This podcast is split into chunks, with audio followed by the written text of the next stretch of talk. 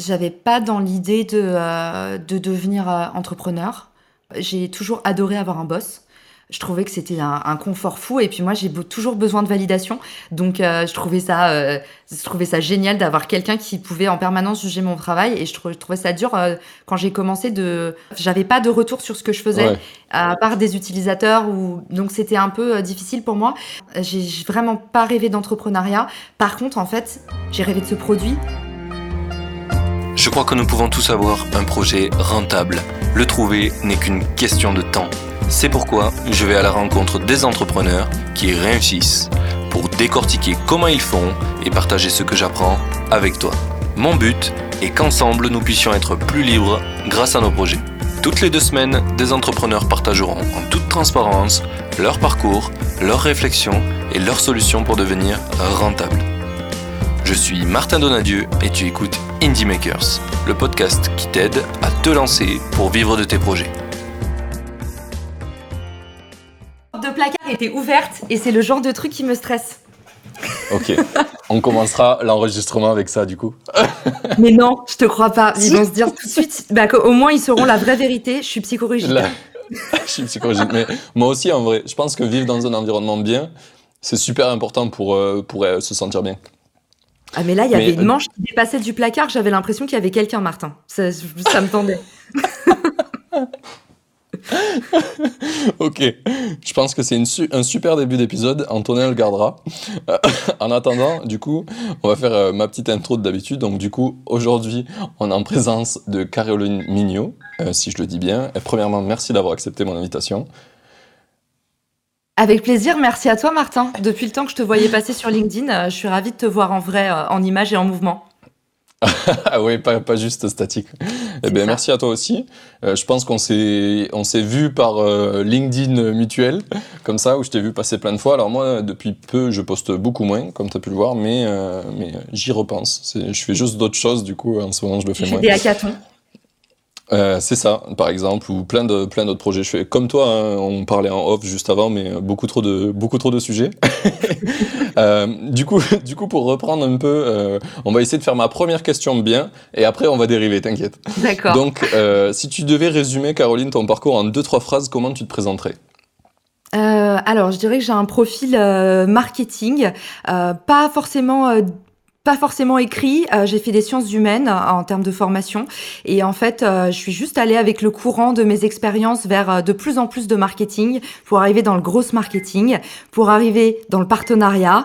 Et en fait, ça m'a tellement plu qu'aujourd'hui, j'ai décidé de sortir un outil pour l'automatiser, le rendre plus facile d'accès et plus simple à gérer. Ok, donc c'est avec toutes tes expériences que tu as pensé à créer ton outil? Tout à fait. C'est un, en fait, je me fais un, je me fais un ego trip. C'est l'outil que j'ai rêvé d'utiliser pendant dix ans. ouais, ça va être ma question d'après. C'est du coup, il n'y a aucun outil qui, qui, euh, qui, qui, répondait à tes besoins euh, dans ton Non, en fait, euh, en fait, il y a, y a un outil qui m'a beaucoup inspiré qui existe aux US qui s'appelle Dojo Mojo. Et en gros, c'est une place de marché pour les jeux concours. Et à l'époque où je faisais du partenariat, du coup, ça, ça n'existe que aux US sur le marché nord-américain. Et à l'époque où je faisais du partenariat, je me disais, ce truc-là est génial. Donc en fait, j'utilisais le jeu concours comme levier pour utiliser la plateforme pour contacter les marques. Et en fait, je leur disais, bah en fait, un jeu concours c'est bien, mais nous on a aussi pensé à ça, à faire du gift with purchase, de la cross promo, de l'échange de bases de données, whatever. Et en fait, je me disais, mais cette plateforme là, si les mecs avaient un petit peu, si tu veux, ils avaient une UX UI qui était mortelle, mais tu sentais que ça avait pas été conçu par des gens qui avaient vraiment poncé le marketing et des gens vraiment qui venaient du milieu.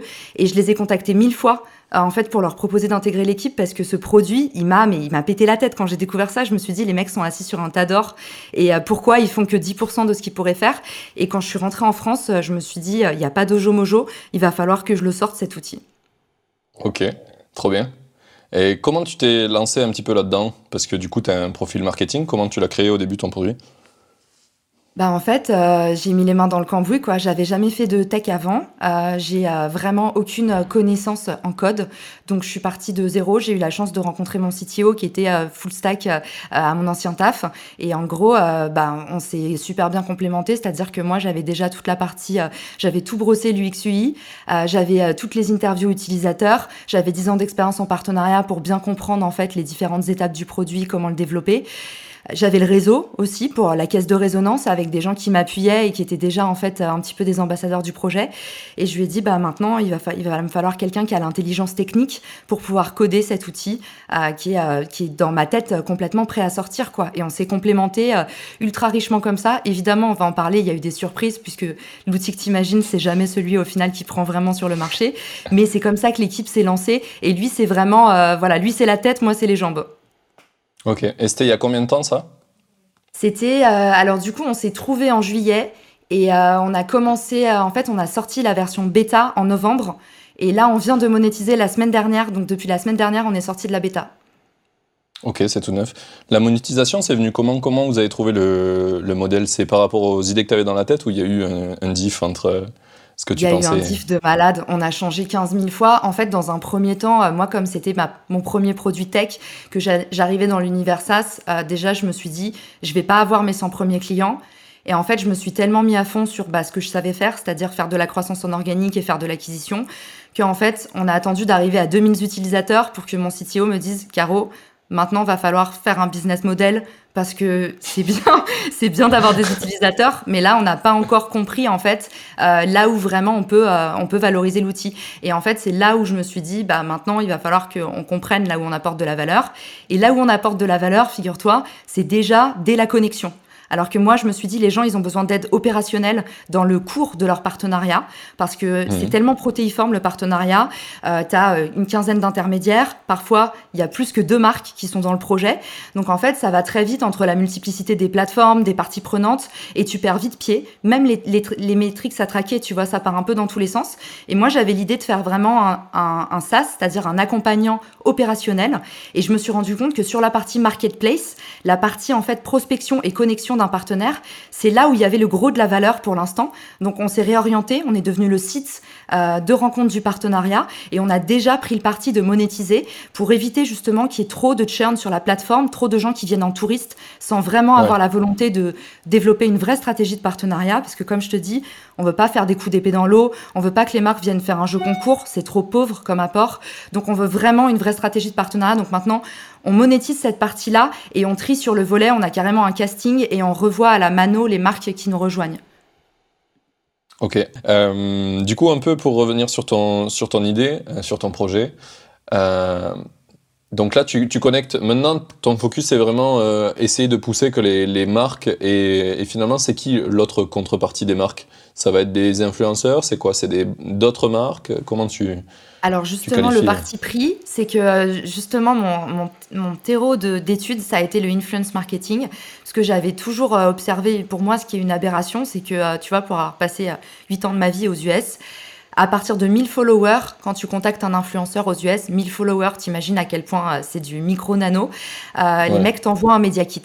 Et en fait, je m'étais dit, c'est fou que genre les influenceurs, à partir de 1000 followers, ils sachent très bien, ils aient très bien compris en fait les clés pour monétiser et valoriser une audience et que derrière les marques qui ont tout autant une communauté parfois et une preuve sociale ne, savent ne sachent pas euh, appréhender, valoriser et monétiser leur audience.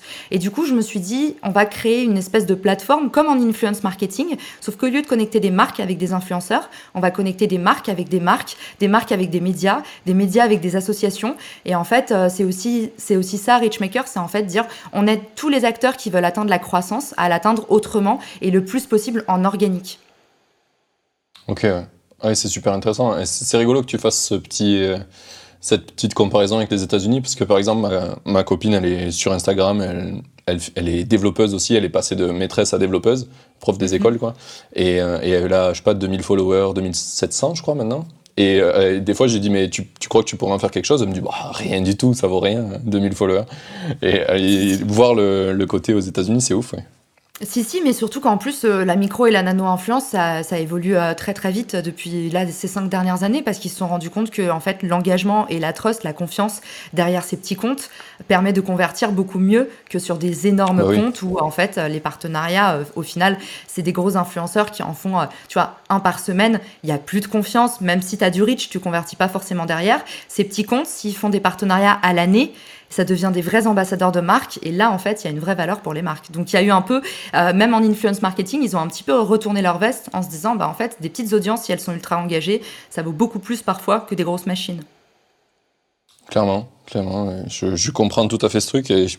Enfin, j'ai vu justement passer un truc sur Twitter il y a pas longtemps. Il y a des, des gens qui disaient euh, qu'ils arrêtaient de suivre des gros comptes parce qu'au bout d'un moment, euh, même que ça soit pour l'influence ou pour ton message, en général, plus tu deviens gros et plus tu dilues ton message parce qu'il faut plaire à tout le monde et puis tu as un vrai besoin de reach tout le monde. Alors que quand tu es petit, tu t'en fous, tu peux dire vraiment les trucs qui comptent pour toi, même si ça froisse des gens, tu es un mmh. petit influenceur. Quoi. C'est ça. Euh, Et plus le fait aussi, comme je te dis, il y a un vrai phénomène, euh, tu vois, de ces, ces, ces, influenceurs qui se sont jetés sur tous les partenariats possibles et inimaginables au lieu d'avoir une vraie stratégie. Et nous, c'est exactement, tu vois, l'effet miroir, il est puissant parce que c'est exactement ce qu'on combat en fait dans les partenariats entre marques.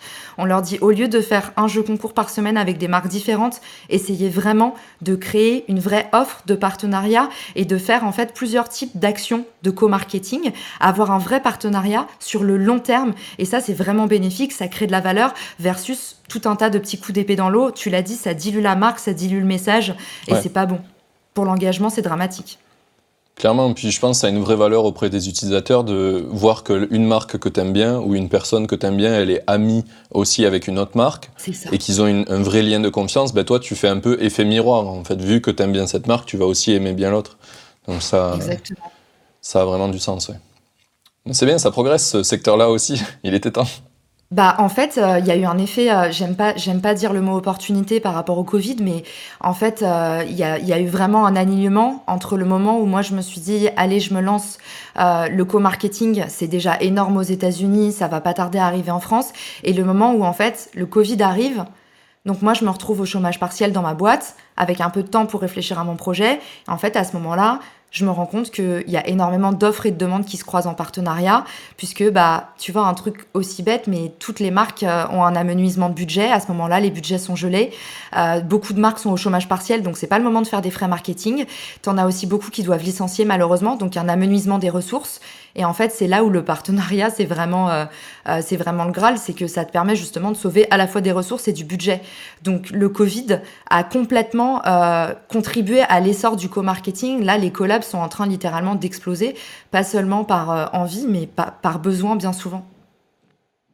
Trop stylé. Enfin, pas stylé pour le Covid, mais, mais que c'est pousser les gens à faire ça. C'est bien, ça a eu un, gros gros impact sur plein plein de types de business et plein de façons de, de bosser euh, le Covid, euh, sur le remote, euh, sur le co-marketing, sur mieux utiliser son argent parce qu'on en a plus autant.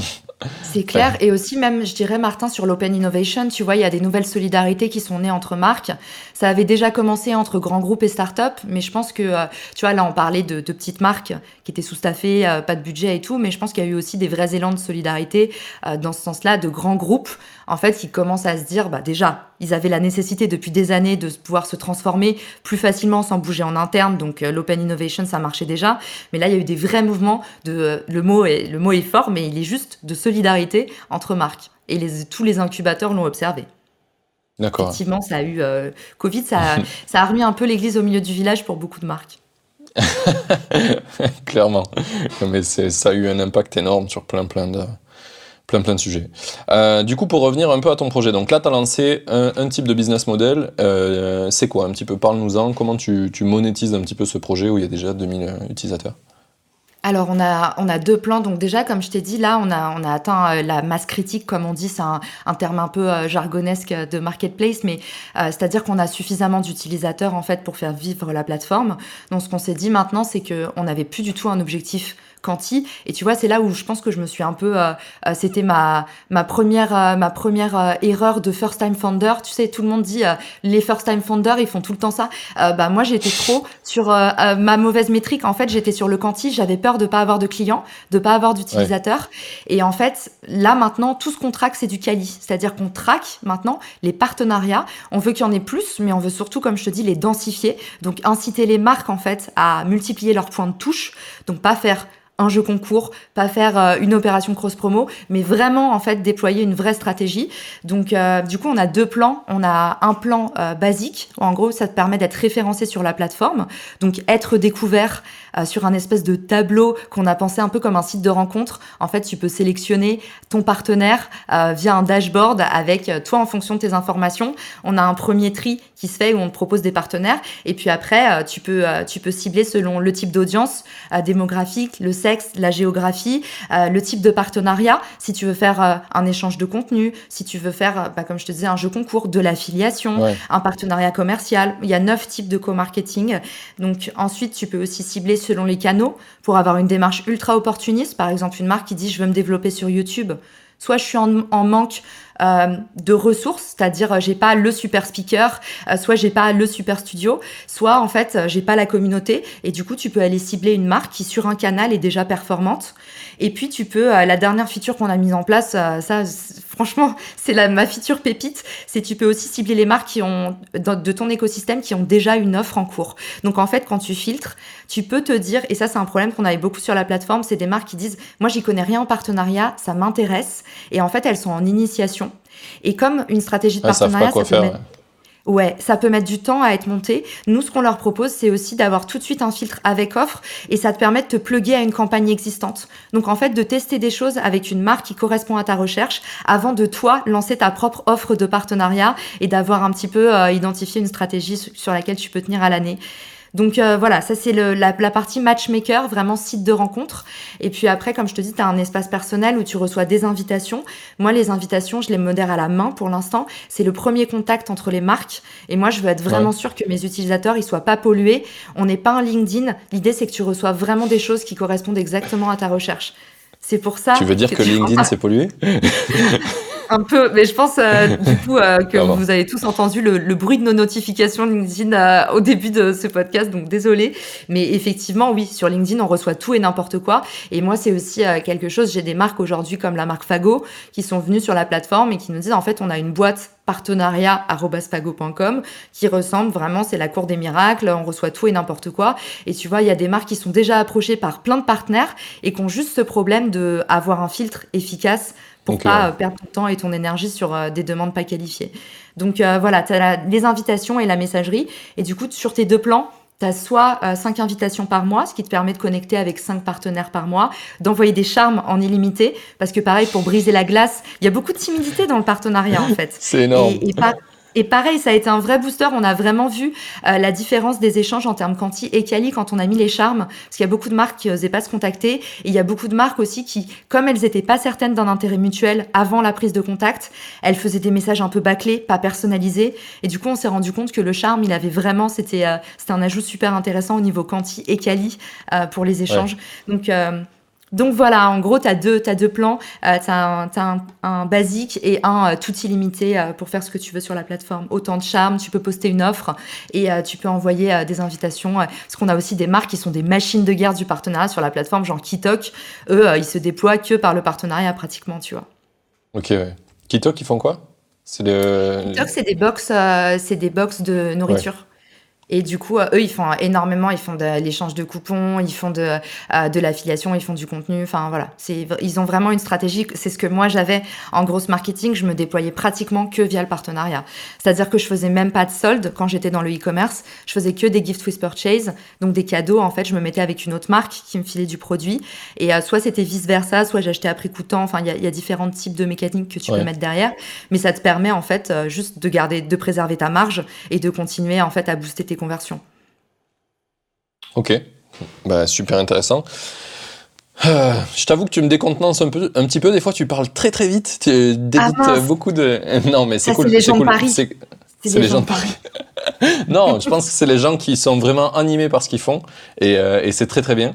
Euh, je, je, sais qu'une fois dans un des épisodes au tout tout début, quand j'étais euh, tout baby podcaster, ça m'est arrivé et ça m'a mis grave en stress. Maintenant, je le prends beaucoup plus avec du recul, tu vois, je suis capable d'en parler, de le dire aux gens et, et, et normalement ça devrait être plutôt cool quand même. Trop du coup, bien, pour je vais faire une petite tisane pour la partie 2. Vas-y.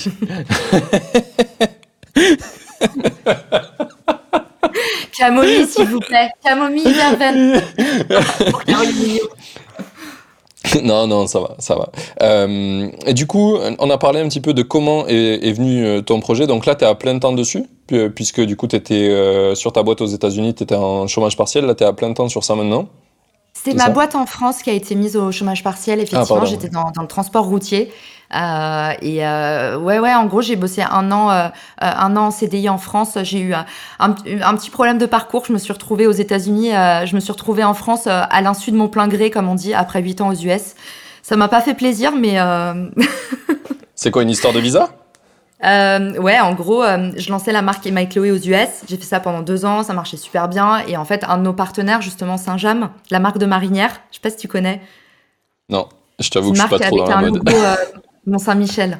Ah, et, du coup, c'est une très belle marque héritage qui fait des beaucoup de produits made in France, des très belles collabs avec le slip français notamment, voilà, plein de choses. Et en gros, ils m'ont bah, ils m'ont proposé un, un job de malade.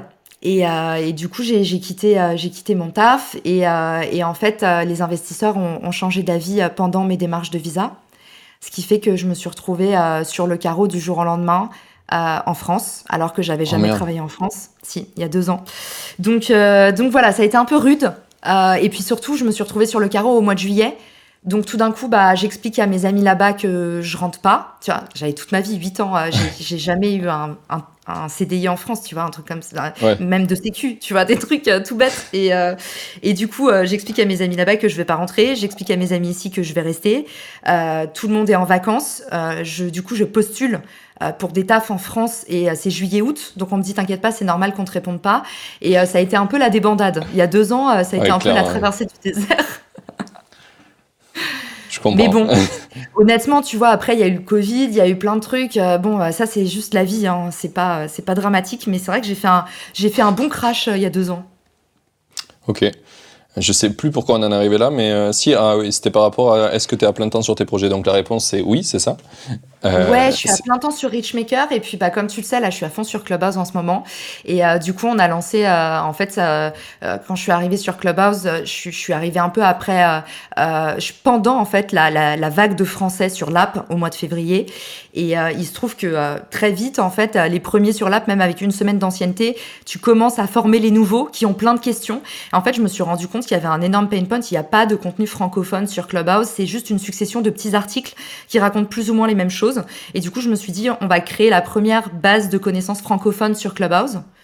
Et euh, après, j'ai rencontré euh, Fabien, qui est devenu depuis mon associé il y a un mois euh, sur la plateforme. Et en fait, on s'est dit, il y a plein de trucs à faire avec Clubhouse. Et là, on, est en train de développer une, suite d'outils pour permettre aux gens de mieux utiliser Clubhouse. Et, du coup, voilà, je suis à, je suis à temps trois quarts sur Richmaker et puis, et puis un quart, un quart sur Clubhouse quand même, parce que je pense qu'il y a des grandes choses à venir.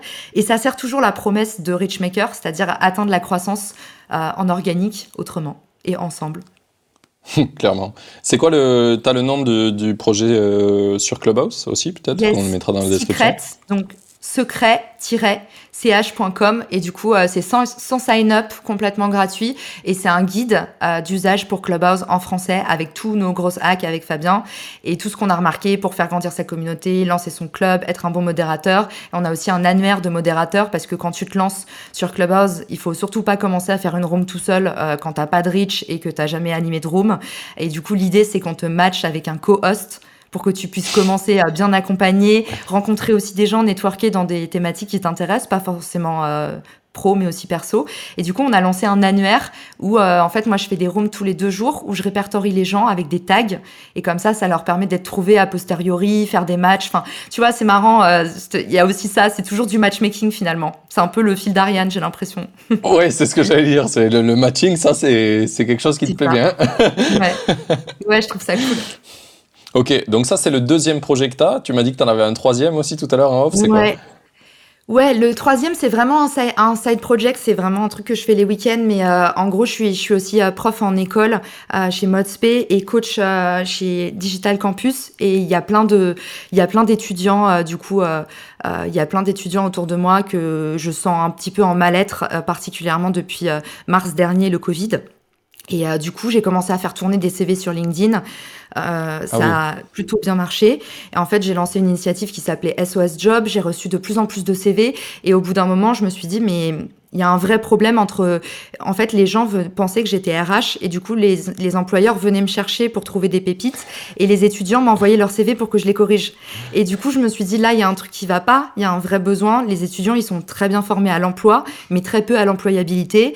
Euh, ils ont peur de passer des entretiens, ils savent pas se présenter auprès d'un recruteur, ils personnalisent pas leur candidature. Et de l'autre côté, les recruteurs, ils disaient, on reçoit 1000 CV pas qualifiés et du coup, bah ouais, on lit les 10 premiers à peine. Et du coup, j'ai sorti une formation qui s'appelle Job School, Euh, j'ai sorti ça en décembre et euh, c'est un bootcamp qui en deux heures euh, leur leur apprend aux étudiants un peu les c'est des techniques de business développeur pour faire ressortir ton CV. Donc tout ce que tu peux faire d'original pour que ton CV il soit vraiment lu par les recruteurs devant les bonnes personnes, que tu puisses développer ton réseau, prendre confiance en toi, pas déprimer parce que t'as pas de réponse. Enfin voilà. Trop stylé.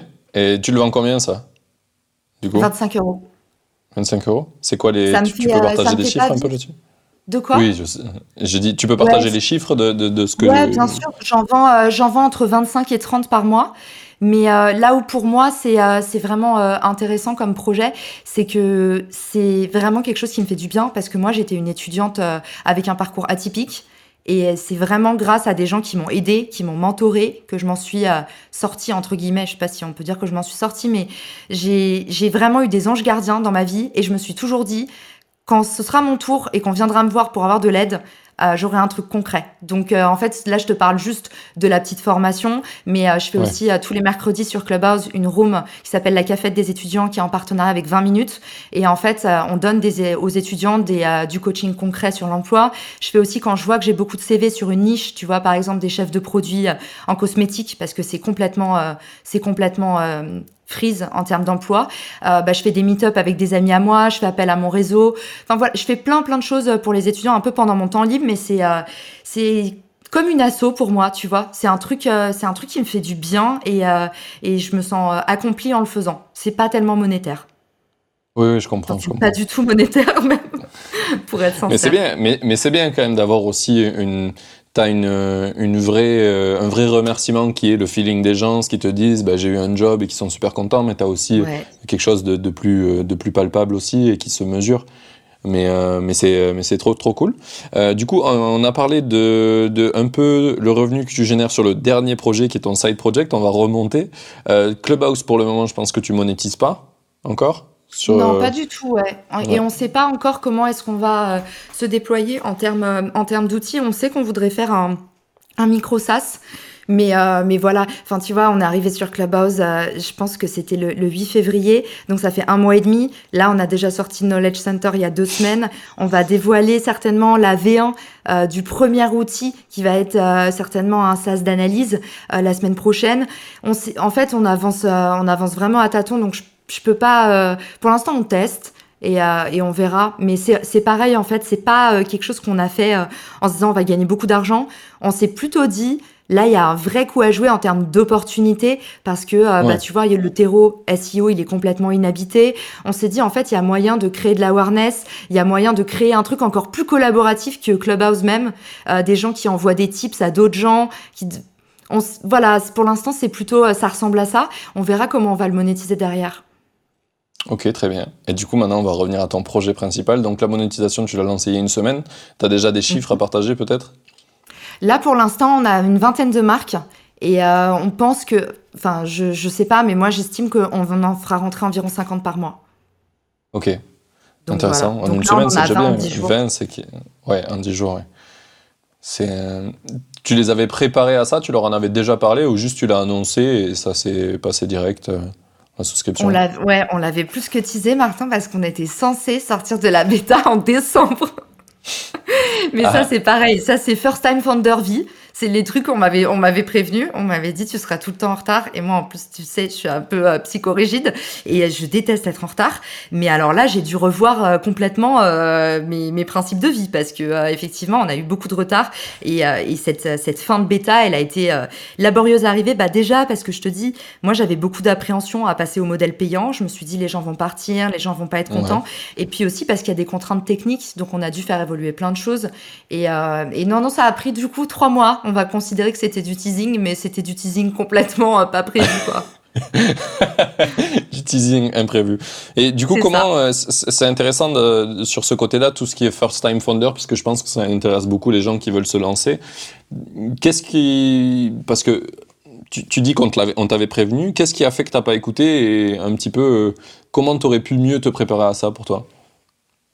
Franchement, j'ai l'impression que niveau produit, tu peux pas tellement être préparé parce que justement, comme je te dis, moi, je suis un peu une, euh, une psycho de l'organisation. Euh, je documente tout. Euh, mais vraiment tout, c'est comme ça que j'ai sorti secretch.com par exemple. C'est qu'en fait, euh, j'ai une mémoire très visuelle. Du coup, tout ce que j'ai écouté d'intéressant, je le retransmets, je, je gratte mais des feuilles et des feuilles quand je parle aux gens. Et en fait, donc tu vois, j'avais beau avoir surdocumenté, on avait tout ce qu'il fallait en gestion de projet. J'ai les bons outils, les outils c'est ma passion, donc j'ai tous les bons outils pour automatiser, aller plus vite, faire la productivité max. Mais en fait, il y a, y a, toujours un truc qui fait que, bah, soit en fait c'est des interviews d'utilisateurs qui commencent à te mettre un peu la puce à l'oreille sur un truc, soit c'est ton CTO qui te dit ça s'est pas passé comme prévu. En fait, il y a toujours, euh, en fait, faut savoir accueillir. Je dis accueillir, il faut, faut le prendre de façon positive, faut savoir vraiment accueillir like the unexpected. Il y a, y a, toujours un truc que tu ne peux pas prévoir, et en fait, faut réussir justement à pas en faire trop un stress euh, donc c'est important d'avoir euh, tout ce qui est gestion de projet, c'est super important, mais faut pas commencer à se flageller. Ça c'est vraiment un, un, apprentissage que j'ai fait. Faut pas commencer à se flageller parce qu'en fait voilà, on m'avait dit Caro, quoi que tu fasses, tu vas être en retard. je disais non non, c'est impossible selon mon planning. Pas moi. Le retard. et euh, bah voilà, faut juste. Et ce qui est très agréable, c'est que les gens sont sympas. Honnêtement, j'ai aucun utilisateur qui qui s'est plaint. Bah aussi quand c'est dans ce sens-là, forcément, quand tu mets du temps à monétiser, il y a personne qui dit mais t'avais t'avais dit qu'on serait en modèle payant. mais euh, mais les gens ils sont sympas, ils sont compréhensifs et à chaque fois et ça c'était tu vois le fait d'avoir fait du e-commerce avant, je pense que j'ai aussi un peu pris l'habitude d'être tout le temps ultra transparente avec les gens et en fait quand il y a des gens qui m'écrivent parce qu'ils sont pas contents, en fait je traite les problèmes parce que j'ai fait tellement de customer service dans ma vie que au début je sais que tu as envie de pas répondre, que tu as envie de te dire ouais, on va faire la technique de l'autruche et en fait, bah, maintenant, J'hésite pas à dire aux gens, je suis désolée, je suis toute seule. Euh, en ce moment, on a eu plein de galères qu'on n'avait pas prévues. On est vraiment désolé là-dessus. Est-ce que euh, vous voulez qu'on en discute au téléphone? Est-ce que ce problème-là, on va le corriger? Merci de nous l'avoir fait remonter. Je reviens vers vous dans 10 jours. Je me mets une alerte. En fait, je suis vraiment niveau le customer service, ça m'a trop aidé. Euh, tu vois justement à pouvoir parler aux gens. J'ai l'impression que ça, c'est une erreur qu'on fait souvent. C'est laisser la boîte mail se remplir et dire euh, oh là là, je suis en retard, euh, on va faire comme si de rien n'était. Moi, je le dis, hein, j'ai shooté une newsletter sans faire exprès. J'ai fait une, une dinguerie sur Zapier et j'ai envoyé une mauvaise newsletter à toute la base de données et ben je leur ai envoyé un message et je leur ai dit je suis désolée, euh, euh, j'ai fait une bêtise euh, comme quoi. On a beau être gros hacker, on fait toujours des bêtises en automatisation. Euh, personne n'est à l'abri et, et, euh, et j'espère que ça vous a pas trop fait rigoler. Et, et les gens en fait, j'ai reçu plein de messages où ils m'ont dit ah c'est pas grave, t'inquiète. Voilà, en fait quand tu dis les choses, ça c'est cool, même si t'es en retard, même si tu fais des bêtises. En tout cas, moi je suis super surprise à quel point les gens sont bienveillants quoi.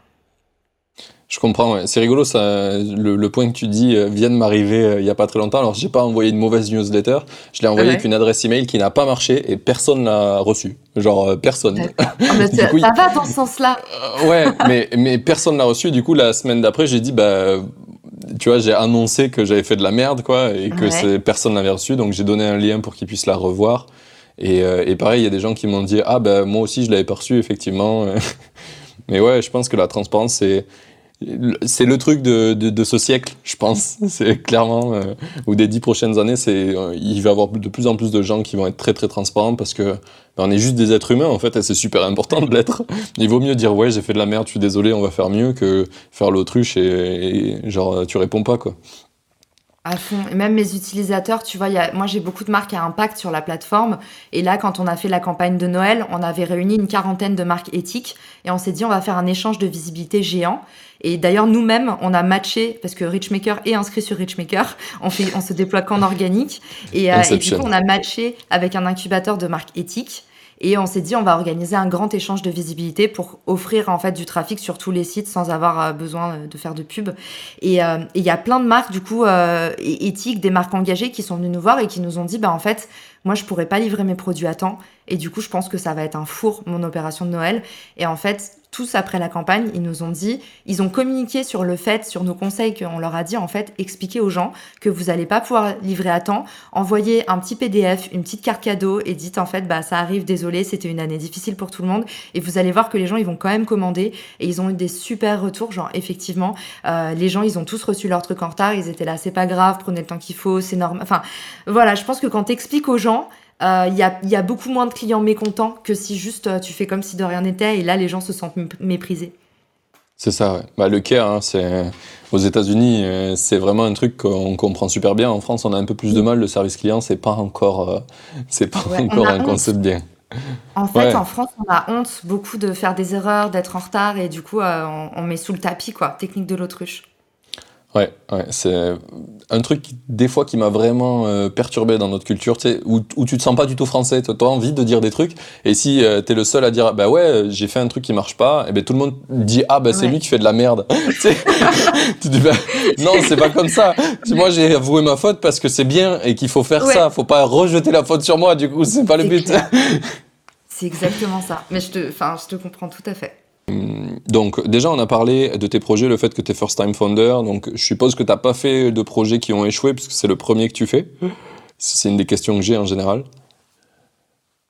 Euh, non, j'ai pas fait de projet. Alors, j'ai fait plein de trucs qui ont pas marché, mais j'étais employée.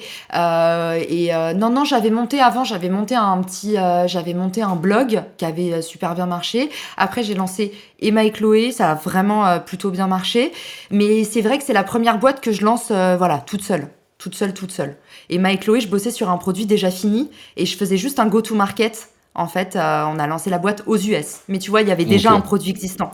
Là, je trouve que, ouais, pour moi, c'est vraiment de l'entrepreneuriat parce que je crée quelque chose de A à Z. Oui, tu n'avais pas les process précédents euh, qui étaient appliqués ailleurs. C'est tu crées tout euh, de zéro.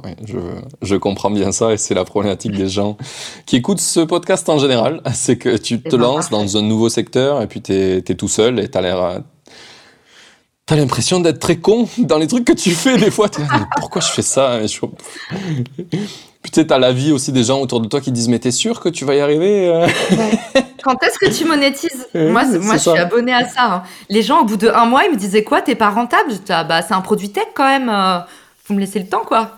Euh, ouais, c'est vrai que. Ça, ça met une sacrée pression.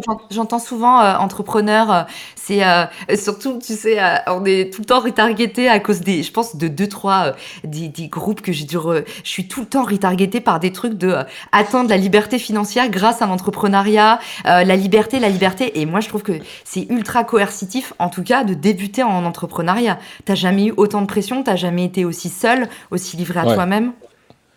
Clairement. Et sais que c'est donc je fais aussi pauvre. Je fais le podcast un peu pour ça, pour pour se dire que on parle. Soit t'as les infopreneurs qui te vendent du rêve euh, et qui te disent ben dans une semaine tu seras millionnaire, mets ta carte bleue ici. ou soit de l'autre côté, ouais c'est ça, grâce au dropshipping ou en vendant des formations, comme quoi t'expliques aux gens que tu vas leur expliquer à gagner de l'argent en faisant des formations, c'est Inception mm. de la de la formation. Ou sinon de l'autre côté t'as les startups qui te disent bah c'est facile pour devenir milliardaire, tu fais un projet, tu lèves des fonds et puis voilà. et du coup, j'étais là, mais non, c'est ni, ni ça que je veux faire, ni ça. Et donc, je trouvais un peu qu'il y, y, y a quand même des choses à prendre des deux, des bonnes choses à prendre. Et donc, c'est un peu euh, l'idée de ce podcast, c'est des gens qui font des projets en solo, mais qui ont des grosses ambitions quand même. Et euh, du coup, j'essaye de rencontrer des gens comme toi, et c'est pour ça qu'on a matché, parce que je pense que tu veux faire des choses ambitieuses avec ton projet. Et du coup, ça m'amène à ma question suivante, très bon pour rebondir. Quels sont les, objectifs avec tes projets? Du coup, avec Richmaker, tu veux l'amener où? Ouais, mon vrai grand projet euh, Richmaker, c'est clair que euh, lui, il a des ambitions euh, clairement internationales. Je pense qu'il y a un énorme marché à prendre North America. De toute façon, j'ai une revanche à prendre sur les États-Unis, je te l'ai dit. Mon visage, je vais le récupérer avec les dents s'il le faut. Mais pour le coup, Richmaker, en fait, Là, j'ai développé les deux premières parties de mon produit.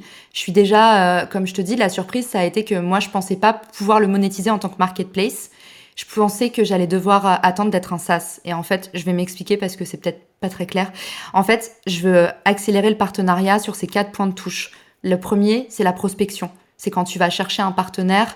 Euh, donc ça, bah, il y a beaucoup de marques qui le rencontrent comme ça, mais tu en as beaucoup aussi qui vont les chercher sur Instagram, sur LinkedIn, et en fait, elles vont cartographier à la main, essayer de regarder un partenaire qui est à peu près équivalent à elle, tout ça. Donc tu vois, cette étape, elle est pénible, elle prend beaucoup de temps en général, pardon, c'est fait par des stagiaires.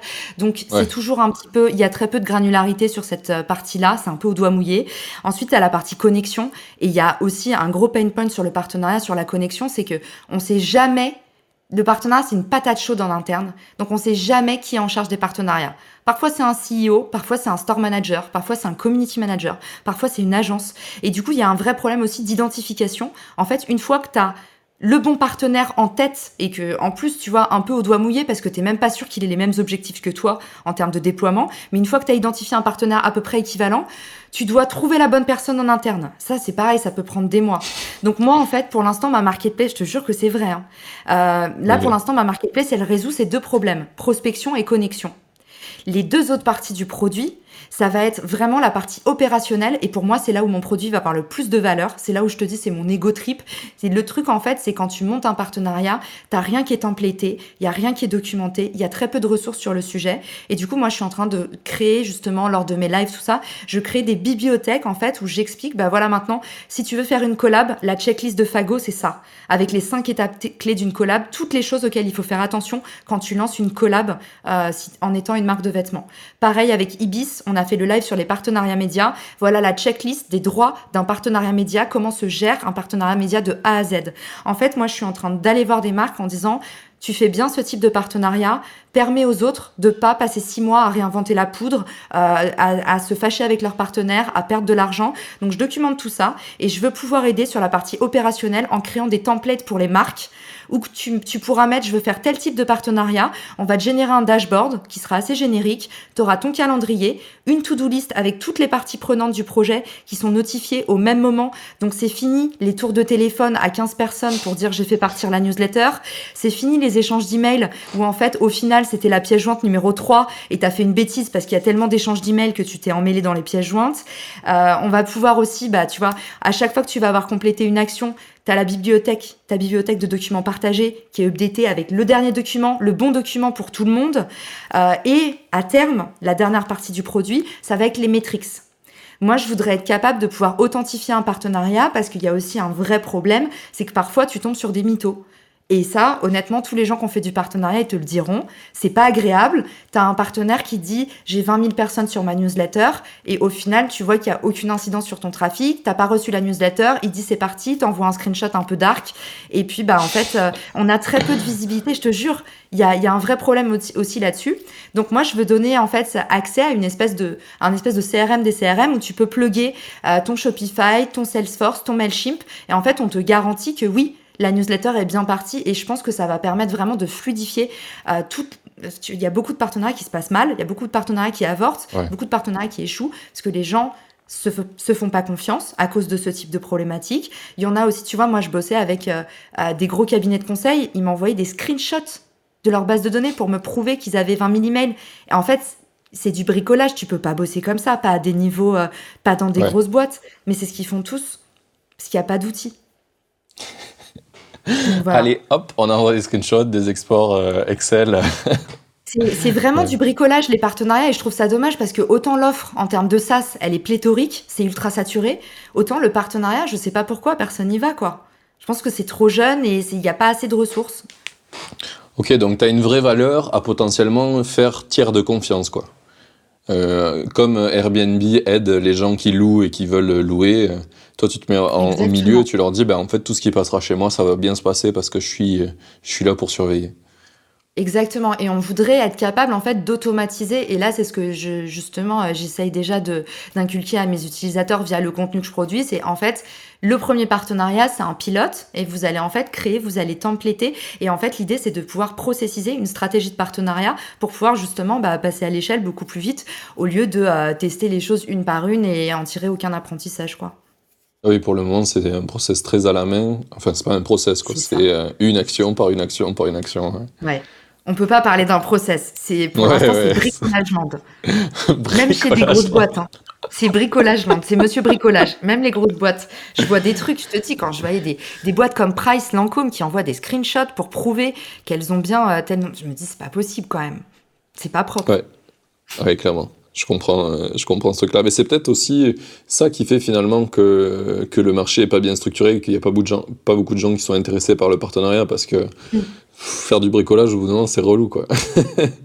C'est ça, c'est un four. Et c'est vrai, tu vois, une marque comme Air France, elle met deux ans à signer un partenariat. Quand j'ai fait mes wow. interviews euh, clients, j'étais deux ans. Mais, mais, tu comprends pourquoi. Et puis il y a six mois de juridique et de mais quand tu, en fait, quand tu fais les choses de zéro, le premier, le pilote, il prend toujours du temps. Une fois que tu as fait un pilote qui est réussi, Après, euh, ça part. Et ça, c'est un problème très français aussi. C'est que souvent, ce que j'observe chez les marques, tu fais un truc qui marche pas, du coup, tu le mets sous le tapis. Et moi, je dis toujours aux gens, un partenariat raté, c'est un apprentissage. Vous avez appris plein de trucs. Vous avez bien fait de le rater, votre partenariat. Maintenant, tu sais un peu plus quoi faire. Et en fait, en général, ils font pas de retour d'expérience. Ils ratent le partenariat, c'est comme si rien n'avait existé et ils en refont plus jamais.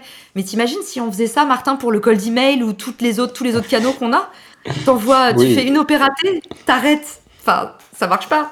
Ça n'a pas de sens, oui. Oui, enfin, même dans la vie en général, quoi. C'est la première fois que t'as fait du vélo, c'est sûr t'es tombé, quoi. Mais pourtant, t'as pas arrêté, quoi. Sinon, ça enfin, la vie est faite d'échecs, quoi. C'est comme ça qu'on apprend. Euh.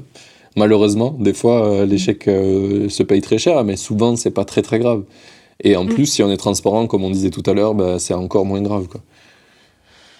Ok, eh bien, euh, plein d'apprentissage sur ce côté euh, partenariat, ça m'intéresse pas mal du coup parce que je me dis que même moi, du coup, je pourrais en faire, alors que tu vois, jusque-là, je pensais que c'était inatteignable tant que t'es pas une grosse boîte ou que t'as une grosse structure, mais avec des produits comme le tien, du coup, ça peut intéresser euh, moi comme plein d'autres indépendants. Finalement, il y a des... Ouais, Clairement, on a des, on a des agences, on a des, on adore. T'as vu à chaque fois, on reprend. on est, on est trop fort. Chips. Il euh, y, a, y a beaucoup de, il y a beaucoup d'agences, il euh, y a beaucoup d'indépendants et effectivement, euh, tu vois, Benoît Dubos que tu connais peut-être chez Scalesia, là ils viennent de faire un partenariat avec Conquistador. En fait, c'est deux agences de growth qui ont à peu près les mêmes cibles, mais géographiquement pas réparties pareil, et ils font des bootcamps de growth ensemble. Donc ils ont développé en fait une co-offre pour aller chercher ensemble une nouvelle clientèle et renforcer leur clientèle clientèle existante avec une nouveauté. Donc, enfin, c'est un truc qui est tout bénef et, euh, et clairement euh, créer des synergies. Bah, il y a plein de, en fait, dans le monde de la growth, c'était déjà vachement dans les mentalités, mais je pense qu'il y a beaucoup de travail à faire pour euh, effectivement toutes les petites boîtes, les microstructures, Martin, qui sont nées là, tu vois, pendant le Covid, où tout le monde s'est dit ça y est, je veux monter ma boîte. En fait, je pense qu'il y a un effet d'opportunité énorme aussi pour elles à faire du co-marketing parce que le partenariat, ça permet vraiment de tester des idées à risque zéro. Tu vois, bah, sans investir de ressources, sans investir trop d'argent. Donc c'est tu vas juste mettre un peu de temps pour discuter, pour trouver la personne, mais oui, mm. clairement c'est bien moins, bien moins risqué que d'aller euh, d'aller mettre, euh, je sais pas, des la thune sur des, des ads euh, alors que tu comprends pas comment tu les fais. Grave. ok. Euh, et eh ben c'est, c'est riche d'enseignements, tout ça, je pense que ça va aider plein, plein de makers. Euh, on va revenir un petit peu sur toi euh, et euh, ce que tu fais avec tes projets. Du coup, euh, là, alors on va pas peut-être pas parler d'optimisation de MRR encore parce que c'est un peu jeune. on, on fera, un, on ah, fera une, v, mois. Tu me une V2, dans six mois ouais, c'est ça. on fait une V2 dans six mois. mais j'aimerais savoir un petit peu qu'est-ce qui a fait vraiment que tu t'es lancé en indépendant? Pourquoi euh, pourquoi t'as pas essayé de trouver un autre job? Pourquoi tu t'es dit maintenant je vais faire ma boîte rêver? Euh, Honnêtement, j'avais euh, j'avais pas dans l'idée de, euh, de devenir entrepreneur. Moi, j'ai toujours j'ai toujours adoré avoir un boss. Je trouvais que c'était un, confort fou. Et puis moi j'ai toujours besoin de validation. Donc je trouvais ça je trouvais ça génial d'avoir quelqu'un qui pouvait en permanence juger mon travail. Et je trouvais ça dur quand j'ai commencé de en fait, tout le monde, j'avais pas de retour sur ce que je faisais, à part des utilisateurs, ou donc c'était un peu euh, difficile pour moi. Je l'ai vraiment fait. Euh, comme je te dis, hein, j'ai vraiment pas rêvé d'entrepreneuriat. Par contre, en fait, j'ai rêvé de ce produit et je me suis dit, c'est pas possible que personne le sorte. Et alors, du coup, j'avais regardé deux, trois vidéos euh, de The Family quand je suis rentrée en France et j'avais entendu dire, mais en fait, si t'as pas de compétiteur, t'as pas de marché. Et du coup, je m'étais dit, ouais, bah, c'est vrai. Donc, du coup, je le fais pas. Et puis en fait, après, je me suis dit, j'arriverai pas à dormir, tant pis, mais que je le plante ce projet. Mais en fait, j'ai trop besoin de cet outil, donc au pire, ça me servira qu'à moi. mais je me suis dit, au pire, je le sors et je l'utilise après en entreprise quand je suis directrice marketing. Mais du, coup, euh, je pouvais plus, je pouvais plus pas le sortir. Mais il n'y a pas eu, euh, il y a pas eu d'autre déclic que euh, genre la fièvre de ce produit, vraiment. Ok, c'est super intéressant. Et quand quand tu viens un peu dans l'entrepreneuriat, moi, ce que je conseille maintenant, parce que je fais un peu de coaching pour les entrepreneurs, vu que je commence à en avoir parlé avec pas mal. Non, je suis un bon client alors. Mais euh, il y, a, y, a, deux points clés, on va dire, qui ressortent pas mal. C'est soit le premier, c'est trouver un vrai un problème des gens qui t'entourent, euh, qui ont ce problème, qui sont plusieurs à l'avoir et qui te disent j'ai déjà cherché plein de solutions, j'ai déjà essayé plein de trucs euh, et j'ai déjà essayé de payer et j'ai rien trouvé qui m'allait. Donc là, tu as un vrai point de, pour aller construire un projet que tu comprends pas du tout puisqu'il est loin de, de, ce que toi tu fais. Ou sinon, tu as le deuxième point, c'est euh, avec la phrase un peu eat your own dog food, avec mon accent anglais euh, à couper au couteau. mais mais euh, l'idée, c'est fais quelque chose dont toi tu as déjà besoin sans penser aux autres, et essaye de le faire marcher pour toi-même. Et Zen, peut-être qu'il y aura d'autres gens qui sont qui sont intéressés pour, euh, pour l'utiliser. Et c'est une super expérience de commencer à faire ça parce que, un, déjà, même s'il y a personne qui est touché par ton projet, tu t'en fous, toi tu vas l'utiliser, donc tu vas le continuer à le faire euh, grandir.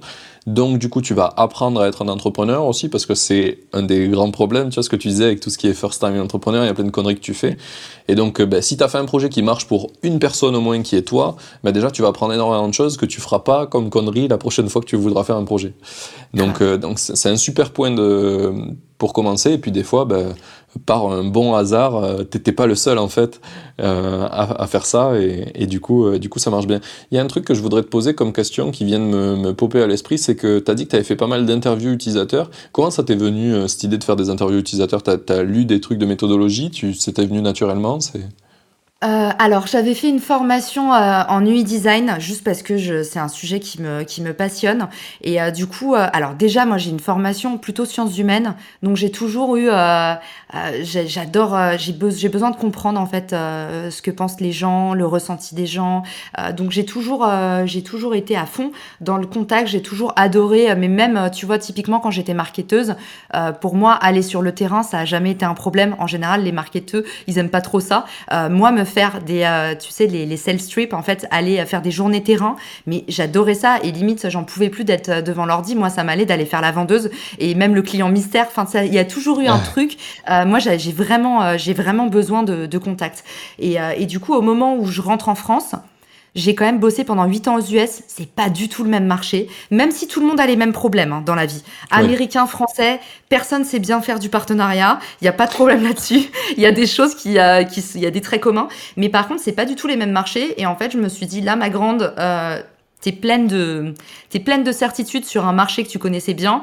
Là, t'arrives en France. Euh, il y a plein de choses nouvelles, donc tu, tu deviens entrepreneur, tu appréhendes un tout nouveau marché euh, et, il va falloir en fait que tu te, que tu te heurtes à la, à la réalité de ton marché et pas se fier à son intuition qui est vraiment le plus gros problème euh, du marketeur en général. Et du coup, euh, en fait, c'est comme ça que j'ai commencé LinkedIn j'ai commencé à, arroser à, à balle directeur marketing, exécutive, euh, CEO. en fait, dès qu'il y avait le mot partenariat, euh, je passais un phone call et, euh, et bah, ça, j'adore ça. Hein. Euh, je, je posais plein de questions. comment est-ce que vous faites les partenariats? Est-ce que ça vous en tirez des revenus? Et puis, tu vois, typiquement, un truc tout bête, mais j'ai commencé à faire des sondages sur LinkedIn pour aussi documenter cette partie-là. Je veux sortir un livre qui traite du co-marketing parce que pour le coup, c'est pas un effet d'opportunité. Moi, j'y crois vraiment à, à ce truc-là. Et, et, en fait, du coup, je me suis dit, dans un premier temps, je vais récolter énormément de data pour pouvoir le même réflexe que ce que, ce que je t'ai dit sur Clubhouse. Je me suis dit en fait c'est pas documenté et moi j'aime bien gratter et j'aime bien comprendre et j'aime bien qu'il y ait des ressources et quand il y en a pas j'en produis. Et du coup j'ai fait pareil pour Richmaker. J'ai commencé à écrire énormément et, euh, et c'est comme ça que j'ai monté un produit qui tient la route, je pense. Parce que si j'avais fait un truc à ma sauce, tu sais, c'est ce que je t'ai dit. Moi, j'aurais sorti le dashboard. C'est ce dont j'avais besoin. J'avais pas compris que la partie prospection et connexion, elle avait autant de valeur. Ok. Oui, en même temps, quand on voit comment tu bosses, que tu es une mini machine de guerre, c'est sûr que genre aller chercher les gens, on voit que c'est pas une difficulté pour toi. Or, euh, c'est une difficulté pour plein de gens. Donc, il y a une vraie, il y a une vraie valeur à aller, à aller au contact des utilisateurs et c'est un truc qui est qui est souvent pas bien fait quand tu es indépendant parce que ben, euh, tu as une super idée et du coup, euh, t'as pas envie que ton idée elle devienne toute moche parce que les gens ils disent que c'est pourri et qu'en fait c'est pas ce qu'ils attendent exactement. Ouais. Et on a un gros problème d'ego en France et je sais qu'il y a plein d'entrepreneurs avec qui je discute. Euh, on est dans une communauté Discord et il y en a plein qui disent ah je suis en train de faire un truc de ouf et tout. Je dis mais t'as parlé à des gens euh, Non non non mais je vais d'abord le faire et après euh, j'irai parler à des gens. Et tu dis ouais mais enfin ah ça c'est est-ce que c'est un problème pour toi et que tu es en train de régler? Il dit non. Tu dis mais ça sert à rien ce que tu fais alors. c'est ni un truc que tu règles pour. A dit ça Non, mais il y en a plein, il y en a plein. je vais pas les nommer, mais il y en a plein. Il y en a plein. Mais regarde euh, l'exemple que je t'ai donné tout à l'heure en off avec euh, Nouvelle Académie. C'est trop cool ce qu'ils font, mais ça manquait de contact avec les gens euh, et de savoir un peu ce qui se passait. Et une fois qu'on on les a un peu boostés, ben, effectivement, ils ont vu qu'il y allait avoir du reach si on faisait d'abord un truc gratuit et qu'on créait de la confiance avec les gens parce que tu es en train de faire une formation, etc. Et là, il y a eu plus de reach. Mais auparavant, ben, c'était galère. Mais parce que euh, faut aller au contact des gens, quoi. Et il faut, ah faut se prendre des murs et voir que tu es en train d'imaginer dans ta tête des trucs de ouf. Mais que c'est que dans ta tête, quoi. Et je suis d'accord avec toi qu'il y a une vraie timidité là-dessus et je vais même aller, euh, aller plus loin euh, dans ce, dans ce sens-là. C'est que euh, les, les, gens, ça leur fait mal quand on leur dit... Enfin, ça fait mal à tout le monde quand on dit qu'on n'a pas besoin de ton produit. Par contre, c'est clairement la ressource la plus précieuse. Alors que moi, les utilisateurs qui m'ont dit j'ai pas besoin de ça parce que c'est eux qui m'ont appris à façonner mon offre. Parce que ceux qui disent ok c'est cool comme ça, ça roule, très bien, mais tu vas pas casser des briques en fait. Si, si ton idée elle roule déjà, c'est que quelque part, c'est un peu easy. Donc quelqu'un d'autre peut le faire. Par contre, le moment où je pense que tu deviens vraiment très bon dans ce que tu fais, c'est que tu as vraiment compris comment faire l'offre irrésistible, c'est-à-dire que tout le monde a besoin de ton produit. Et tu vois, un mec comme Fago, au début quand j'ai sorti mon produit, il m'a dit mais t'es gentil, mais là tu me rajoutes un double problème. Moi je suis contacté déjà toute la journée pour des propositions de collab. Donc en fait, là, tu me rajoutes un problème, encore des gens à qui je vais devoir répondre. Et là, j'ai compris qu'en fait, si je voulais des marques sexy sur la plateforme, il fallait que j'ai ce système de filtre, d'invitation et que je qualifie les leads. Et là, j'ai ajouté une vraie valeur ajoutée à Richmaker que j'aurais jamais senti par moi-même. Moi, j'étais vraiment partie sur le côté le plus possible de connexion. Les marques d'appel, elles veulent le moins possible de connexion, mais des connexions ultra ciblées, comme pour l'emploi, comme pour, tu, tu vois, c'est toujours cette logique de marketplace en fait. Ok, ouais, ouais c'est vraiment euh, les, les, retours des utilisateurs. Moi, je me rappelle quand j'étais dans ma première startup à U2U, euh, donc euh, c'était une plateforme qui fait la livraison collaborative, et moi j'étais donc je suis technique à la base, et donc je faisais l'application mobile. Et au début, on a imaginé plein de choses. Tu vois, on a fait l'application parce qu'on avait vu le besoin, on l'a fait. et à un moment donné, en fait, je voyais que l'application, il y avait des problèmes. Tu vois, on n'arrivait pas à comprendre vraiment pourquoi. Et du coup, j'ai mis un lien dans l'application pour aller vers un groupe Facebook. Et du coup, petit à petit, il y a des gens qui sont inscrits. Et ils ont commencé à parler de comment ils utilisent l'application et j'étais là. Mais on a fait n'importe quoi.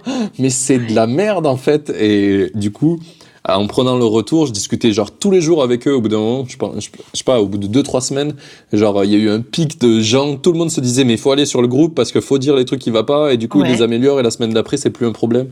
Et du coup, il y avait une boucle d'échange qui est née, et c'était fou, il y avait une énergie de dingue. Quand je suis parti de la boîte, les gens ils ont continué à venir me chercher sur Facebook, à, genre, à, dire Mais euh, l'application là, elle est redevient nulle pour ça, tu veux pas nous aider? J'y suis plus euh, dans la boîte. Mais euh, ouais, les feedbacks. Je suis pas étonnée, c'est d'où l'importance, ça va aussi avec le côté transparent en fait, c'est qu'il faut jamais rompre le dialogue avec tes utilisateurs. Sinon, euh, sinon t'es mort effectivement. Euh, euh, nous, on a vu que parfois on avait le produit qui était down et les gens ils venaient me voir sur LinkedIn.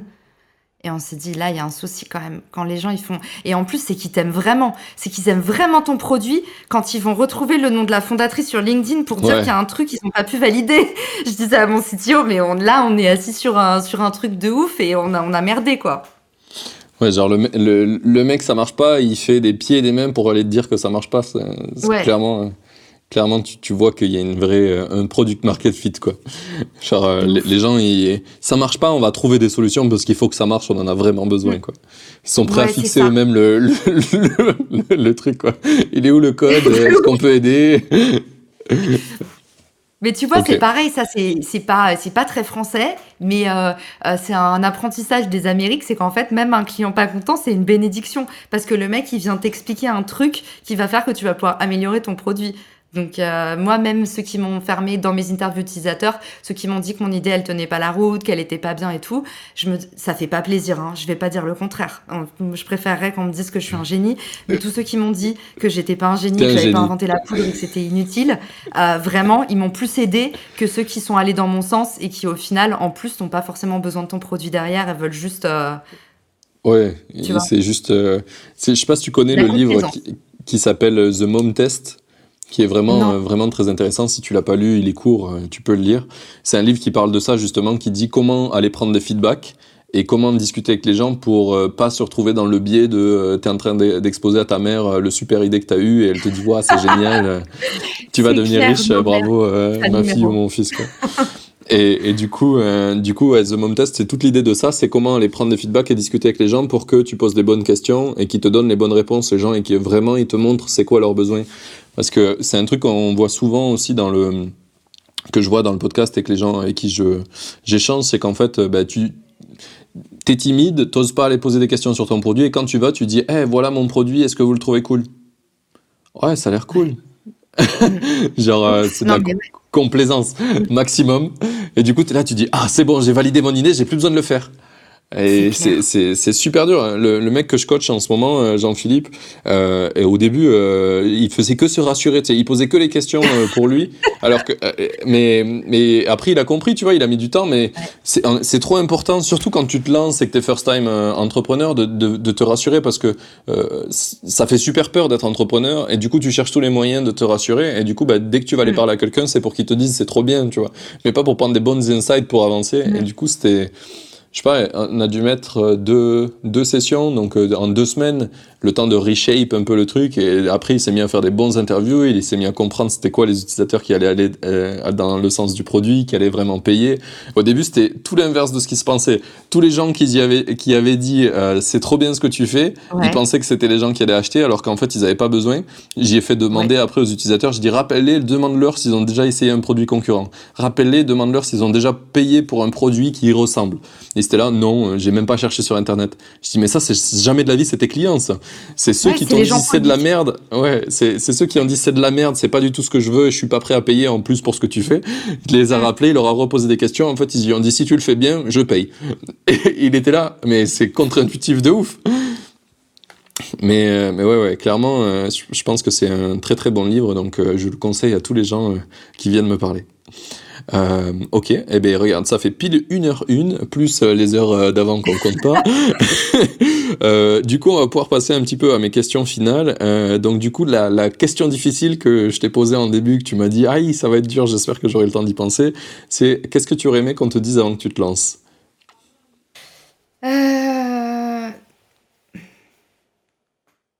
C'est vrai qu'elle est pas facile celle-là. franchement, Qu'est-ce que j'aurais aimé En fait, je t'ai menti, j'ai pas réussi à la préparer. J'étais trop sûre de moi. Ça, arrive, ça arrive. Mais t'as as le temps d'y réfléchir, t'inquiète. Je te mets pas la pression, mais l'impression que j'étais à peu près. Euh, de quoi Tu dis, je te mets pas la pression, mais tic tac, tic tac, tic tac, le temps tourne. J'aurais bien aimé qu'on me prévienne que Martin, il parlait tout le temps en même temps que moi et que du coup, on serait jamais compatible pour un podcast. Désolé. Euh, le conseil euh, que ah je je savais pas que j'allais être aussi euh, isolée.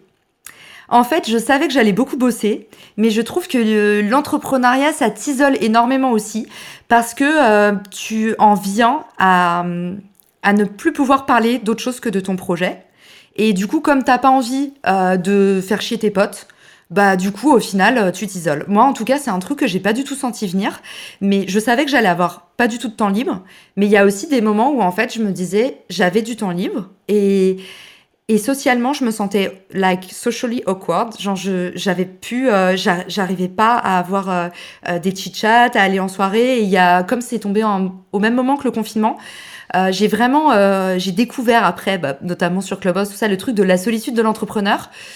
Euh, ouais, je suis complètement d'accord. J'ai trouvé ça dur. Après, il y a eu le facteur confinement. Hein. Mais euh, ça, j'aurais bien aimé qu'on me prévienne que j'allais euh, que j'allais devenir euh, beaucoup plus, euh, beaucoup moins apte socialement à, à être normal, à, à, me changer les idées. À, tu vois, j'ai même du mal parfois à regarder des films parce que je cogite sur mon projet. Et je trouve que ça, c'est c'est un peu la, la maladie de l'entrepreneuriat quand même. Hein. Je, je, je, te comprends très très bien. C'est un des un, des, des, trucs qui revient souvent avec ma, ma copine où euh, des fois elle me dit mais tu veux pas genre on regarde une, un film ou une série? Je suis ouais mais attends je pense à un truc là je vais le faire. ah ouais mais c'est quand même 23 heures à un moment donné. si moi je vais aller dormir après donc si tu, tu regardes un film c'est maintenant.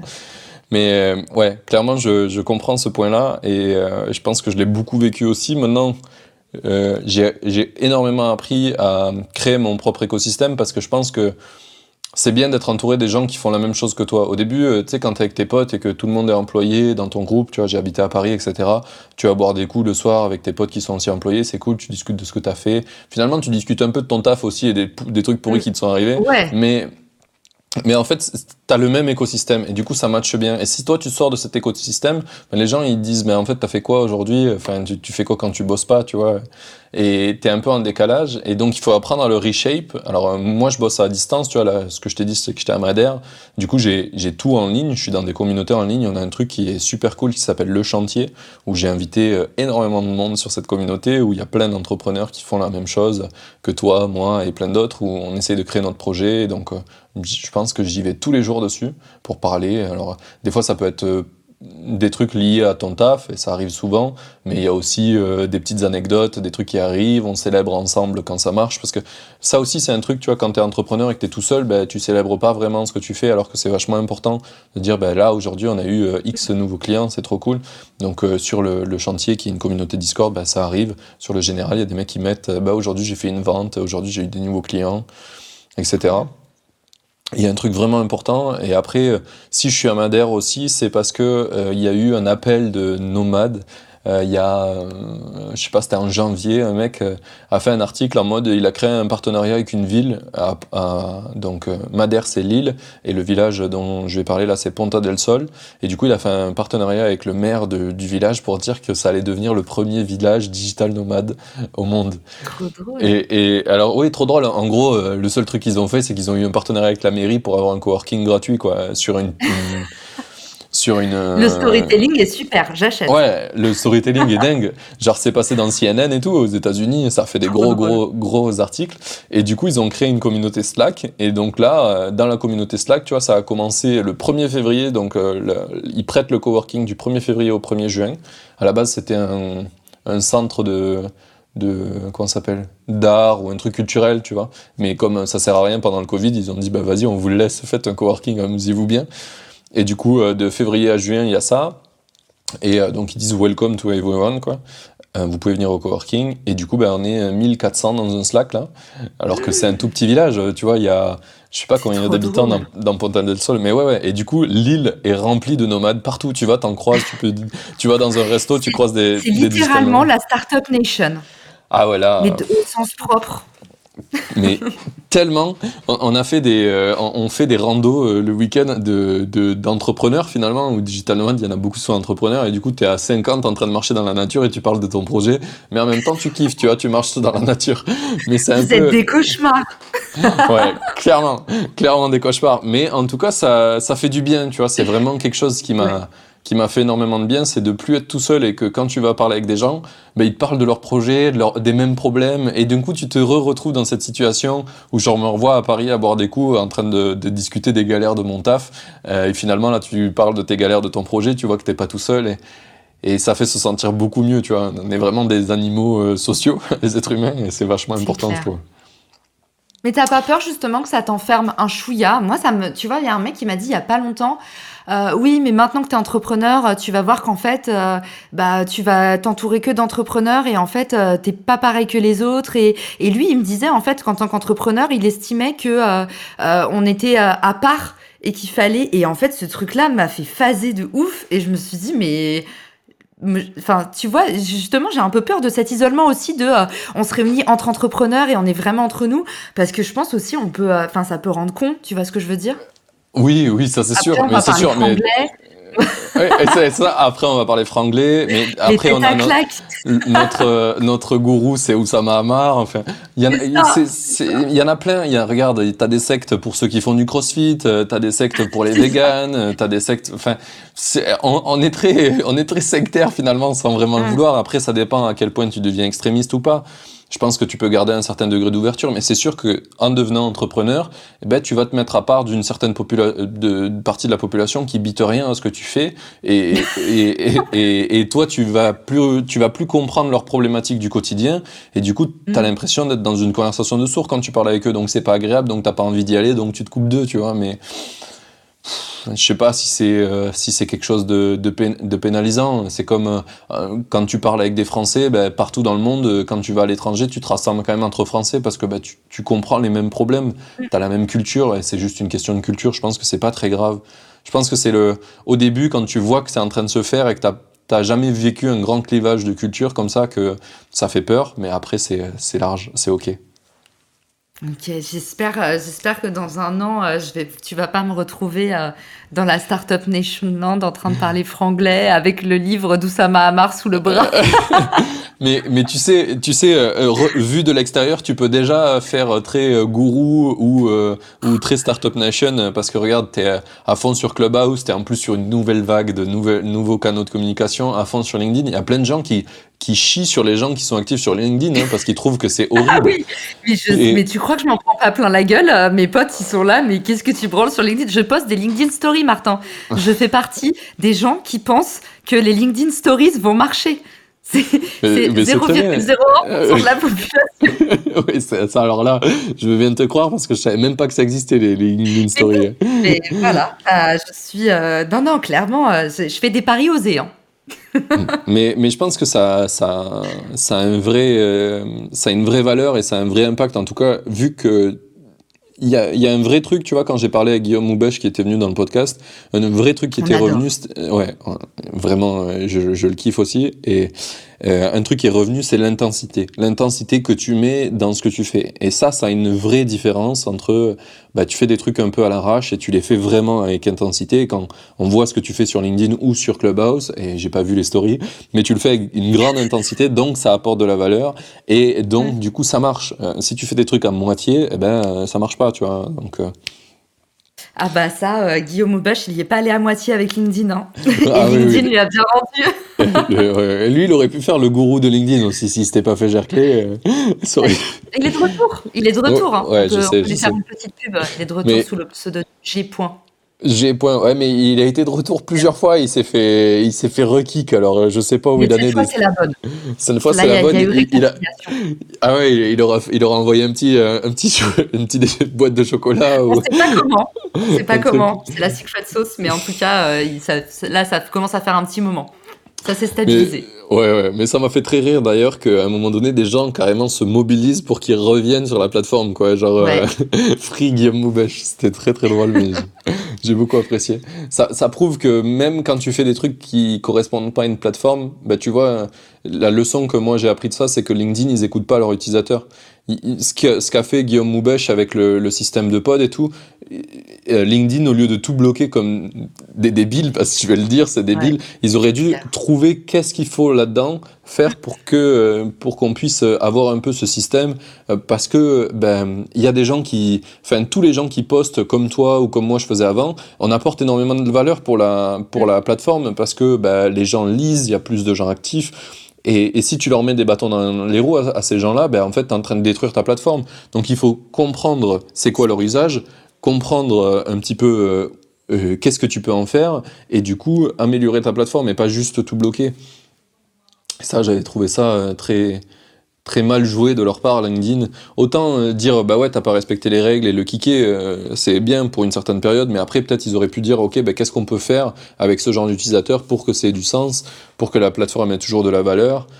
tu vois les pods c'est une solution pauvre de ce que tu pourrais faire où on pourrait vraiment avoir des des listes de gens qui ont les mêmes intérêts, s'ajouter entre listes, un peu comme s'il y a sur Twitter. Et du coup, groupe, euh, Martin. Ouais, mais les, groupes LinkedIn, c'est une aberration. Enfin, les gars, vous avez rien appris des pods, genre euh, faites de l'engagement via des groupes. Enfin, moi, c'est LinkedIn. La, la, feature la plus mal foutue dans LinkedIn, c'est les groupes, quoi. Avec les ah. stories, les stories, c'est pas mal non plus. Hein. Tout en statique, tu as le choix de trois stickers. ouais. Euh, pas possible de mettre un lien. Ouais. Euh, j'ai un rapport de fascination-répulsion avec ce réseau et, euh, et je comprends pas, euh, pour, pour moi, les richesses du réseau et la, et la pauvreté des, de leur exécution, mais à tous les niveaux, hein, que ce soit ouais, les stories, que ce soit leur algo euh, qui pénalise à fond les liens sortants alors qu'ils pourraient faire des trucs vraiment plus intelligents que ça. Et, et tu vois, ne serait-ce que le fait d'avoir viré les articles. Enfin, tu vois, je comprends pas. Ils bloquent les vidéos parce qu'ils veulent pas devenir une plateforme de divertissement. Enfin, ils bloquent. Ils baissent le reach des vidéos de plus en plus. Euh, les articles vont disparaître. Tu dis, en fait, vous voulez être quoi, les gars? Enfin, là, euh, c'est plus clair du tout, quoi. Qu'est-ce qui se passe avec cette plateforme? Après, je pense qu'on a peut-être une on a peut-être euh, une bouée de sauvetage qui est que ça a été racheté par euh, Microsoft et je trouve que Microsoft, alors sur le niveau social, c'est vraiment des quiches, mais euh, ouais, non, je pense que ça va pas marcher. J'allais dire, j'avais un espoir, j'avais un espoir parce que Ouais, ouais, ouais, désolé. J'adore que tu réfléchis à voix haute comme moi. Moi aussi, parfois, je dis un truc et je suis là, au milieu de ma phrase, je fais non, mais oublie, en fait, c'est nul. Ouais, oublie, oublie c'est nul. Ah, euh, l'espoir que j'avais, c'est que techniquement, Microsoft, ils ont fait des bons choix dernièrement. Euh, en tant que développeur, tu en as des bons outils qui sont faits par Microsoft. Et du coup, je me suis dit, ah, depuis qu'il y a le nouveau euh, CTO, donc directeur technique de Microsoft, ils font des bons choix. Mais du coup, LinkedIn, c'est plus un choix de, de marketing et de, enfin rien à voir avec la technique. Euh, le, mm. la, le, projet marche bien techniquement, donc euh, non, non, ça va. Moi, je, je, pense, je pense, Martin, c'est un stagiaire qui fait un petit peu de code, un petit peu d'expérience client. Un petit, il a fait un petit peu la messagerie, il a fait un petit peu les stories, il fait un petit peu la plateforme. C'est un stagiaire surbooké. C'est vrai, c'est vrai que même sur la messagerie, les gens disent c'est tout le temps de la merde. À chaque fois, tu vois, le, le, truc où je te disais, où on a fait un groupe au début là pour euh, pour discuter sur, euh, j'ai perdu leur nom, sur euh, Nouvelle Académie, on était sur LinkedIn et tous les gens ont dit vas-y, viens, fais un groupe WhatsApp, tiens, prends notre numéro parce que c'est un enfer. La messagerie est aberrante. Mais enfin, il y a plein de de toute façon, il y a, y a, plein de trucs aberrants. Mais je te dis, j'ai l'impression qu'ils ont tout fait un tout petit peu, mais il n'y a rien qui va. Ouais, ouais, clairement. Et peut-être un jour, il y a, y a, des gens qui vont se dire, OK, il y a un, trop gros pain point et on va, on va niquer LinkedIn. Mais il euh, faudrait trouver comment parce que tout le monde est dessus. Donc, euh, il y a du taf. Bah, je pense que Clubhouse va pas mal, euh, honnêtement. Je, je, pense que. Alors, il y a des belles passerelles déjà entre Clubhouse et LinkedIn déjà à présent. Mais je pense que Clubhouse sur le côté professionnel euh, va vraiment euh, compléter toute la pauvreté de LinkedIn euh, et il y a déjà d'ailleurs en termes de recrutement aux US, tu vois qu'ils nous mettent déjà une trace comme d'hab. aux US, il y a énormément de ça y est de marques qui font des recrutements sur Clubhouse et tout quoi. Énorme. C'est rigolo. France, on fait que se couper, c'est un enfer. j'allais dire, j'allais dire euh, que euh, je suis pas sûr que les mecs de Clubhouse ils avaient dédié leur outil aux entrepreneurs à la base, mais ça prend vraiment euh, sur ça. Il me tarde de voir comment ils réagissent à ça et s'ils mettent vraiment plus en avant les outils. parce que tu vois, par exemple, dans ta description, on, met des liens, mais je crois qu'ils sont toujours pas cliquables. non, et c'est pas dans le. Justement, eux, ils font la guerre aux liens sortants aussi. Donc, tâton. et d'ailleurs, c'est une aberration. Il n'y a pas LinkedIn. Euh, donc il y a tout un tas de rumeurs euh, fantasques euh, à ce sujet. Ils ont mis par contre Twitter et Instagram. C'est étonnant. Hein. Mm. Ah oui, as quand même. Tu peux, tu, peux. Tu, ouais, merde. Il va falloir hacker ça, faire un, truc qui fait genre c'est un, Twitter, mais tu sais, ça redirige vers, vers ce que tu veux. vers ton OnlyFans. Tout à fait. Ah oui, carrément. je, je m'attendais pas à ça du tout. Mais, euh, je te dis, comme c'est déjà le week-end, euh, c'est roue libre. Parfait. Mais vas-y, allume une clope, on prend un verre et on, finit comme ça. Il est 15h30, hein, c'est tout. non mais attends, euh, oui, j'ai un coaching dans deux minutes. On va devoir, on va devoir terminer, terminer cet épisode. Je peux même pas dire mon livre préféré, rien quoi. Si pas si si, attends, attends. Il est habitué. Jean-Philippe sait que des fois on déborde un peu. On va pouvoir faire les deux dernières questions. Euh, donc du coup, ta citation préférée, déjà? Ma citation préférée, euh, on t'en voudra jamais d'avoir essayé. Très stylé. Il n'y a pas d'auteur, c'est c'est quote une copine à moi, mais j'adore. Euh, une copine à moi. dis son nom, on mettra dans la description son profil. Raphaël Anolo. Parfait, on la mettra. Euh, et on y enverra plein de love. Euh, et du coup, une question ça pour moi, c'est pour éviter que j'ai trop de taf, c'est qui c'est qui je fais venir dans le podcast après toi Quoi, tu automatises ton contenu? Alors ça, c'est vraiment pas, c'est pas recommandé du tout. Euh, qui tu pourrais faire venir? Euh, Moi, mais je t'ai dit tout à l'heure que j'ai une petite pépite. Ma grande découverte de Clubhouse, avant même le réseau social Clubhouse en lui-même, c'est Fabien Ferreira, qui est devenu euh, depuis euh, très vite mon associé. Euh, c'est un des mecs les plus brillants avec qui j'ai jamais échangé et j'ai eu j'ai eu un crush intellectuel immédiat sur ce mec. Je trouve que il, il est, euh, il est brillant, il est très humain, euh, il est sympa. Enfin, franchement, euh, je peux, je peux que le recommander. Et je trouve qu'on le voit, on le voit pas assez, parce qu'en plus, c'est comme il est très humble, c'est pas quelqu'un qui se met en avant. Ok. Voilà. Eh ben, Et, c'est, c'est un Guillaume Moubache bis pour moi. Ok. Mais qui se met moins en avant du coup, qui se met Ah moins oui, dans la ouais, merde ça aussi. mais, mais Guillaume Aubèche, c'est un Américain. C'est- Ah, il y a l'américaine, c'est Showtime. Euh, Fabien, euh, c'est plutôt, euh, il est plutôt discret, mais euh, honnêtement, enfin, tu vois, sur Clubhouse, euh, tous les jours euh, à 9h, il fait euh, une heure de live coaching en acquisition pour les entreprises. Enfin, pour moi, c'est bluffant. Le mec qui se lève, c'est déjà une machine. Il sait conseiller n'importe qui. Enfin, c'est vraiment euh, les mecs de l'Emlist qui sont pas du genre à, à faire des compliments facilement. Ils disent que c'est le meilleur gros hacker de France. Du coup, maintenant, je l'appelle comme ça, ça le gêne. Trop stylé. J'ai acheté la médaille pour Noël, bah, je vais lui mettre euh, dans la description du podcast euh, contacter le meilleur. euh, de France. Voilà. ouais. Ok, très bien. Euh, et du coup, alors, j'ai pas la question du livre préféré, mais comme tu l'avais préparé, on va essayer. Vas-y, c'est quoi ton livre préféré? Je l'ai pas préparé, c'était une blague. C'est que ça revient dans tous les podcasts et j'étais un peu déçue. Je me suis dit quoi, ce podcast non pas comme tous les podcasts? Eh non, on fait des choses différemment. Très bien. Bah, Qu'est-ce ça- que euh, tu en veux quand même un Tu veux que je te donne mon Allez, tente. préféré? Ça sera la seule fois où je le ferai. J'aime. Là, on, on parlait de, de Clubhouse. Quand, quand je pense à Clubhouse et à tout ce qu'il y a de autour de la communion, tout ça sur cette app, le- la, la puissance euh, euh, du vocal, je pense à un bouquin que j'ai lu quand j'étais étudiante qui a un peu changé ma vie. C'est Renaissance mythologique de Thomas Jamet. Et il parle justement de la résurgence du tribal dans nos sociétés, euh, la culture tactile, euh, le retour de l'oral, euh, le fait que les gens ils ont besoin de se retrouver et, euh, et de communier ensemble. Euh, les marques sont des nouvelles églises. Il y a plein d'idées vraiment très intéressantes dans ce bouquin euh, que j'ai pas euh, j'ai pas arrêté après avoir lu le bouquin de retrouver dans tout mon quotidien. C'est la résurgence en fait des mythes ancestraux dans nos dans nos vies contemporaines. C'est c'est une belle lecture. Trop stylé. Mais ça me donne très envie de le lire. En tout cas, tu as fait un très bon résumé. Euh, ok, eh bien, très bien. Regarde, la dernière question, c'est la plus simple. C'est où c'est qu'on envoie les gens qui veulent te suivre? Oh là là. Euh, le mieux c'est que je vous laisse directement mon WhatsApp. Alors 06 Non, J'y ai cru. C'était la chose. Mais oui, c'est improbable. c'est dommage que c'est pas la vidéo. Les gens, ils vont nous entendre, ils vont pas voir la tête que t'as fait. J'ai adoré. Euh, en je, vais- gros, je vais euh, mettre- pour je, je le mettrai en vidéo, ce podcast, euh, rien, que- rien que pour ça. Le, euh, le mieux, euh, le mieux, c'est vraiment LinkedIn. Même si maintenant qu'avec Martin, on a déblatéré sur la messagerie LinkedIn, euh, franchement, c'est un peu hôpital charité. Mais je réponds pratiquement à tous mes messages LinkedIn, sauf si c'est des publicités sur les photocopieuses. Et sinon, sur Clubhouse, encore plus sympa, on papote directement. Voilà. On peut, on peut direct message sur Clubhouse ou même pas? Non, il faut monter sur le stage. Ok, allez, direct, bam, en, public. voilà. euh, Ouais, mais tu vois, enfin honnêtement, euh, c'est pas des, euh, on fait pas des grosses rooms, c'est pas les rooms à l'américaine où t'as 800 personnes, euh, c'est des petites rooms, euh, c'est euh, c'est la famille quoi, le sang. famille. Le sang. On finit sur ça.